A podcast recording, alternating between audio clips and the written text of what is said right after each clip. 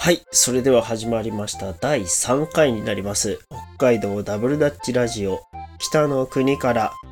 今日はですね、ゲストを札幌からお招きしております。ことにダブルダッチクラブのせんちゃんです。よろしくお願いします。。よろしくお願いしますパパパパパパパパパあ、ご卒業おめでとうございます。ありがとうございます。いやー、あんなちっちゃかったのにもう、中学生になるんか。はい。入学式はずれたずれてませんけど、親は不参加になりました。ああそうなんだそっかまあしゃあないわなそこに関してはまあでもずれなくてよかったねひとまずはい。はいじゃあせんちゃんとねダブルダッチの話だったりそうじゃない話だったりいろいろしていきたいなと思いますがまずあのーせんちゃんダブルダッチとの出会いはどこで出会ったんでしたっけ伊藤洋華堂です。小鳥の糸魚川堂だよねはい。そうだよね何年生の時かな3年生の時です。あー三年生あれが3年生の時にイトーヨカ堂に入ってたカルチャーセンターだよねはい。カルチャーセンターの体験会で、ダブルダッチをやって、その楽しさを追い求めて今も続けてます。 追い求めて あの時ねえっと実はねカルチャーセンターでの体験会1回目は人全然集まんなかったんだよねはい。ね1回やった時に人が集まんなくてまた半年後に2回目の体験会やったんだっけそのぐらいだったと思います。だよねなんかちょうど他にも習い事とかいろいろ探してたのはい。何を他に体験してたのあとは、土曜子供空手教室。あー空手教室ねあったねそういうちなみにダブルダッチ出会った時に何が楽しかったの自由に飛べたところ。あーそれまで特に運動とかしてなかったんだっけあはい。ピアノしかやってませんでした。あえ縄跳びは得意だったっけ 苦手です。苦手だったのねはい。なるほどねえなんかなんだよこの縄跳び気持ちよく飛べるじゃんみたいな感じだったのはい。そうだねいやよく半年間待ってくれたわ確か初回の体験会あれだよねトムもいたよね札幌オプスのトムも一緒に回してくれてたりしたよねはい。だよね。ですね。懐かしいですね。でね、コトリダブルダッチクラブ始まってね、全然人集まんなかったね。はい。だね。結局、最初の人数が2人だっけ3人です。 ?3 人か、そうか。3人、2人、1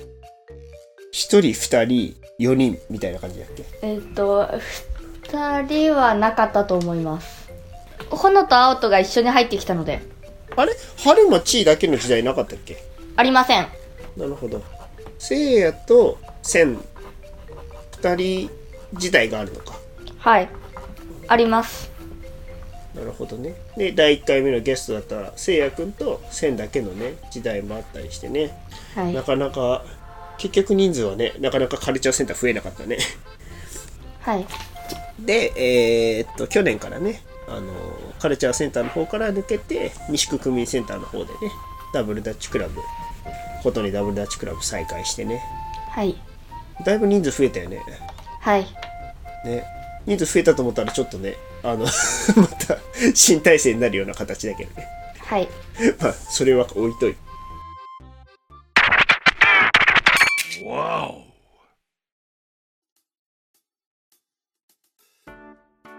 まあせんちゃんといえばねことにダブルダッチクラブで、えー、ことに白熊ライスのっていうチームでねパフォーマンスやったりあとはフリーリーの方が印象的な子も多いかなまあスピードもだねあなた全部結構いい感じでにここ12年進んでるよね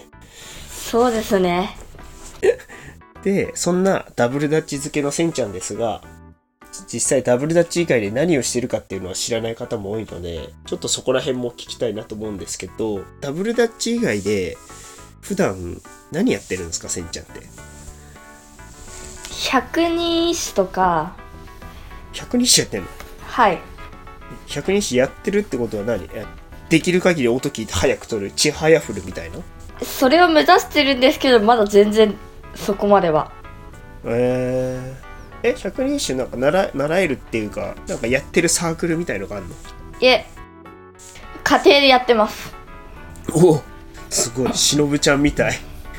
ええラジオみたいのおてかラジオっていうか百人一首の音をを何かで流してパッて撮る練習いや覚えながらやる感じですああなるほどねそうだよねはいえ普通に下の句かるただよねいえ上の句もやりながら下の句で覚えるみたいな感じですあごめんえっともう俺の中で頭の中ごっちゃになってんだけどあの本州とかでやってる「ちはやふる」の、えー、カルタはどっちだ下の句上の句も含まれるやつですあ上の句も含まれるやつかで北海道で特徴的なのが木の板でやってんのが下の句かれたです下のカルタだよねそうだよねそうだねだよね北海道少なそうだけどねなんかその本州のやってるカルタやってる人はい実際聞いたことありませんだよねやってるって人ねは聞いいたことないよね、ちなみに好きな札はどれですか好きな句はし百人一首で一番好きな句は何ですかこの度はぬさもとりあえずたぬけ山もみじの錦神のまにまにですおマニマニだ マニマニだけ覚えてる俺 ちなみにそれどういうえ誰誰の歌でどういう意味なの誰かは覚えてないですけど覚えてきなさいそこ、はいどどんな歌なのえっと神様に渡すぬさを忘れてこのもみじで勘弁してくださいっていう歌です めっちゃ面白いじゃんそれなんでそれが好きなのその人は忘れっぽくて私と同じだなと思ったからです なんかねもうさっきせんちゃんが読み上げてくれたけどそれだけ聞くとああすごい風情のある曲なん歌なんだろうなみたいな気がするけどいざなんかそこで意味を聞いてみると意外とおっちょこちょいな話なんだね歌だったりするんだねはいえそういうの百人一首多いのそういうのは少ないですえ基本はさあれですよ恋のさ歌とかそういうのが多いんだよねはい恋の歌と秋の歌がかなり多いですあ秋なの秋が多いのはいえー、なんか意外だなそういうのって春とかさ逆に冬とかさそういうのが多いイメージなんだけど秋が結構昔の日本では人気だったんかなはい恋と秋を兼ね備えた句が結構ありましたあーえじゃあちょっと待って秋ってことは結構切ない系が多いの切ない系が多いこともありますあーもう今だったらみんなあーもうダメだわみたいなツイッターでつぶやいてるやつがみんな、えっと昔の時代の人は百人一首でそれを表現してたみたいな感じなのはい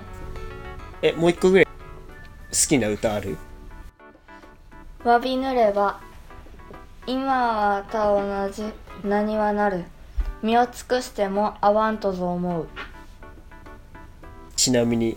どんな歌ですか苦しい思いをしているので今はどうなっても同じです何わの海にある身を尽くしのようにこの身を尽くしてもあなたにお会いしたいと思いますおおすごい普通普通にいいいい歌だね今回は はい一番最初に選んだのがおっちょこちょいな歌だっただけなんだね なるほどねちなみに百人一首以外だと何が他なんか趣味っていうか好きなことあったりする読書ですだよね知ってた すごい本読むよねあなたはい大体待ち時間の間本読んでるもんねはいいつから本が好きになったの小学校1年生の時えっと絵本とかを読み始めてそれでマジックツリーハウスを読んでみたら面白かったのでそれでハマりましたあーマジックスリーハウスかなんかずっと言ってたね昔マジックスリーハウスがめっちゃ面白い面白い俺にずっと言ってた記憶がちょっと残ってるわマジックスリーハウスあの日本の作者さん外国の作者さんかなわわかりませんよし、じゃあ今ちょっとパソコンで調べてみると、マジックツリーハウスとはマジックは魔法ツリーハウスは木の上の小屋この物語はアメリカペンシルバニア州に住むジャックとアニーの兄弟がある日森の木の上にある不思議な小屋を発見二人がこの小屋からあらゆる時代にタイムスリップしスリルいっぱいの体験をしながら様々な冒険をしていく話です全米で大ベストセラー日本でも550万部突破って書いてあるへえ海外のでしたねはいあ映画になったアニメになったアニメで映画になってますだよねいやなんかこのキャラクターの絵見たことあるなって今ちょっとインターネットで調べながら見たちなみに今あまあ昔はねマジックツリーハウスから始まったとして今はどういった本にハマってんの隅野よるさんの「君の水蔵を食べたいおお大人なもの読んでるね」はいあの映画だよね映画にもなったねそれこそ、はい映画にもなってますうんもうタイトルが怖すぎるよね俺ちょっとまだまだ見てないからさネタバレはしないでほしいんだけどはいえもうみ読み終わった読み終わってます読み終わってんのえ切ない系でしょ切ない系ですねえ終わった後あーいやーいやーいやーでもうんみたいな感じな感想になるやつうーんというか青春という感じでもあるのであー普通の普通だ普通だったらっていうのもおかしいけど青春系の中に病気が絡んでくるとかそういう感じですねだよねいやーそれ系見たら心が痛くなってしまいそうだけどでもなんかあれなんでしょ切ないけど読んでよかったって思える本なんだねはいそうですあーちょっと今度読むかな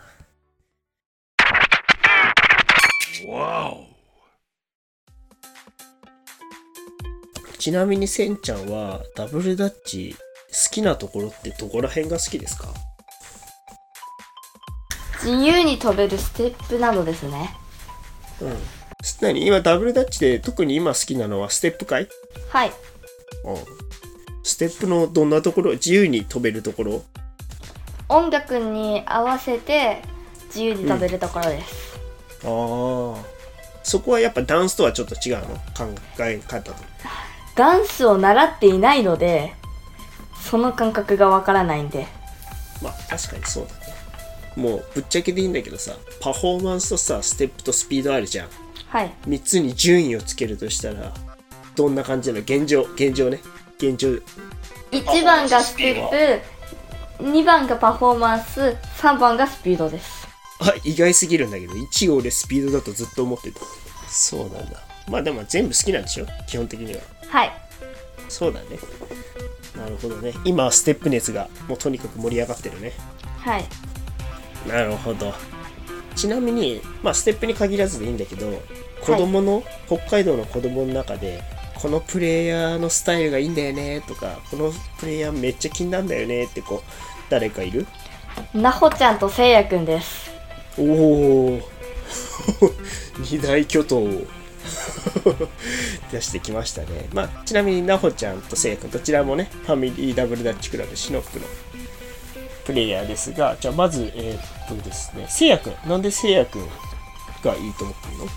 えっと琴音でやり始めてた時からずっと少し前を行く目標みたいな憧れてる人だったのでああはいはいはいはいはいはいそれでうん今も憧れてるって感じですああなるほどせいやのステップのどんなところが好きなの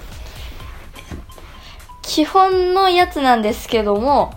それをうまく組み合わせてるところですあーなるほどねアイディアねそこはいの組み合わせ方確かにあいつうまいよねせいやなるほどでちなみになほちゃんの方はなほちゃんは私と対照的で柔らかさと美しさを兼ね備えたプレイヤーなのでちょっと羨ましいなって思うところもありますあー確かになほね独特なオンリーワンをなんか中学生なのにもうそれ以上の大人みたいな表現してくるもんね、今。はいねちょっとなほちゃんさらにね最近フリーリーあの苫小牧の方も出てないから一体どんなし進化をしてるのかちょっと予測不能なのもまた楽しみだねはい楽しみですちなみにフリーリーで戦いたくない人とか いるそりゃなほちゃんですねなほちゃんは戦いたくないのはい そうなのもうせいやも言ってたけどあの要はあれだよね自分と真逆のタイプと戦うのはちょっと嫌だよねはいわかるすごいわかるそれなるほどちなみに大人のプレイヤーで好きなプレイヤーは誰ですかクミさんですおお来ましたね我らが久美ちゃんあの元、えー、W8 ギャラクシー88の、えーでちょっと前までね北海道にいた久美ちゃん毎年ポテト杯でねあのバトル出てくれてハリーステップとかね普通のステップもおしゃれだしね、はいやっぱそういったところが好きなのかいそうですね特にハリーはうん全然北海道でやってる人とは違うのでダンスっぽい感じも兼ね備えててかっこいいなって思いますねえかっこいいよね久美ちゃんのなんか独特だよねはいいまだに久美ちゃんのステップ系っていうかああいうタイプのプレイヤー全然見たことないもんなねはいそうですねえ久美ちゃんねいや確かにオンリーワン感めっちゃ出てて俺もめっちゃ好き久美ちゃんのステップはいはい、ということでね、もろもろいろいろ話してきましたけど、フリーリーの全国大会、昨年12月にね、開催された大会に北海道代表として出てきましたが、実際、どうでした全国大会は。北海道と全然違って音の取り方がすごかったですああ、音の取り方がすごいっていうと、具体的には音にはまってる感じかなはい音にはまりながらもできる最大限のことをやるのがその最大限が私たちが思ってるひところよりもずっと高くてびっくりしましたね、細かい音までね、全部ついてきて、さらにアピール全開でね、みんな自信持ってやってるもんね。はい特になんかその全国大会の中で記憶にあるプレイヤーとかいる太陽くんああそうだよねあのああの北海道の太陽じゃなくてですねえっ、とあちらにも太陽くんってすごいすごい子がいるんですよね太陽くんのどんなところが良かったアクロバットもやりながら表現力も高くて優勝したコタくんともちょっと違うんですけど私が憧れてるのはそういうスタイルかなっておおえアクロバットやりたいのアクロバットもちょっとできるようになりたいなってなるほどねアクロバットやりたいんだえーじゃあなんか習わないとねはいうんまずは体柔らかくしないとね はいそうなんですストレッチ続けてますか一応続けてますよしよし偉い偉いうん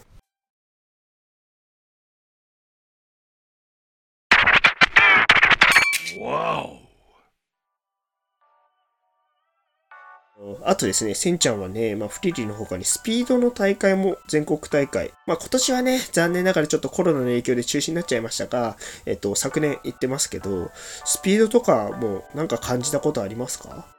スピードもビーズロープじゃなくて細い縄で100回とかを超える人たちがいたのでうん。速いって言っても私たちの思ってる速いよりもその人たちの速いはもっと上なのかなって感じはしましたそうだね普通のねダブルダッチの、えっとシングルロープ、えっとダブルダッチコンテスト自体が、えービーズロープが許可されてないのでそういったうん紐の方を使うようなねものになっていて IJRU だったり JJRP だったりの大会はビーズロープがね許可されてはいるんだけど、まあ、結局ねあの早いんだよねどっち使ってもあの人たちは。はいだよねまあ本当にね普段の練習もそうだけどターナーの姿勢とかからもう違うよねはいできる限り縄を張って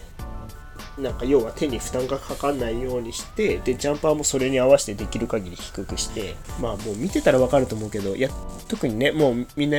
ダブルダッチプレイヤーだからわかると思うけどターナーがわけわかんないよねはいなんでそんな回せんのみたいなそれに前を回してる人と後ろを回してる人の回し方がちょっと違うんです あねあるよねそこら辺はい結構ね最初の統一の方があれかなと思ったけど結構みんなバラバラなんだよね回し方はいだねちなみにどっか参考にしてるチームとかありますかえっと虹色 MTK ですああ福岡のはい藤色さんだねみどりちゃんが教えてるところだ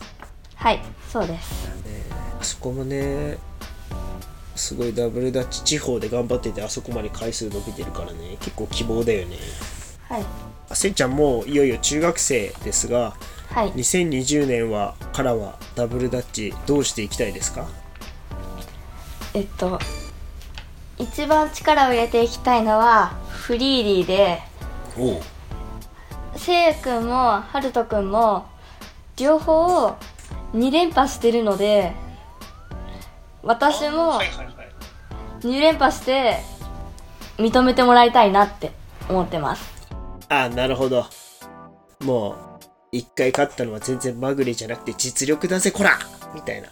はいそんな感じですねこの戦国時代に2連覇はすごい大変だと思うけどあなたならねできそうな気もするありがとうございますはもう中学生になりますけど中学生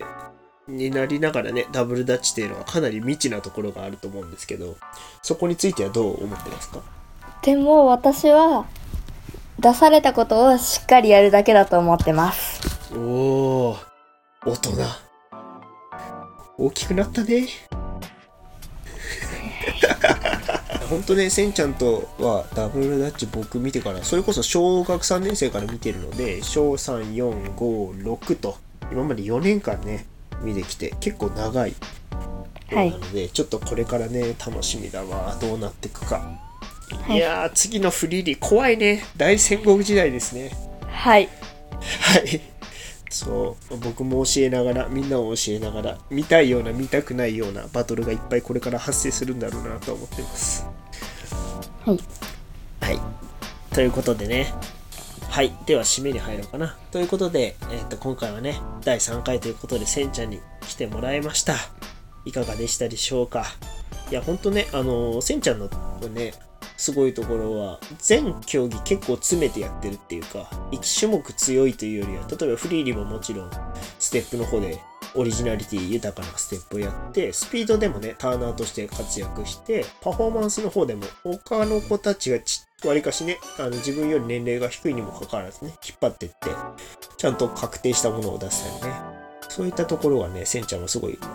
オールラウンダーのプレイヤーとして今活躍してるので、ちょっと中学生になってからもぜひね、頑張ってもらいたいなと思います。はい、ということで、これでね、えっ、と、第3回目のラジオ終わりたいと思います。今日はせんちゃんありがとうございました。ありがとうございましたはい、ではそれじゃあ第4回も楽しみにしてください。それでは皆さん、さようなら。さよなら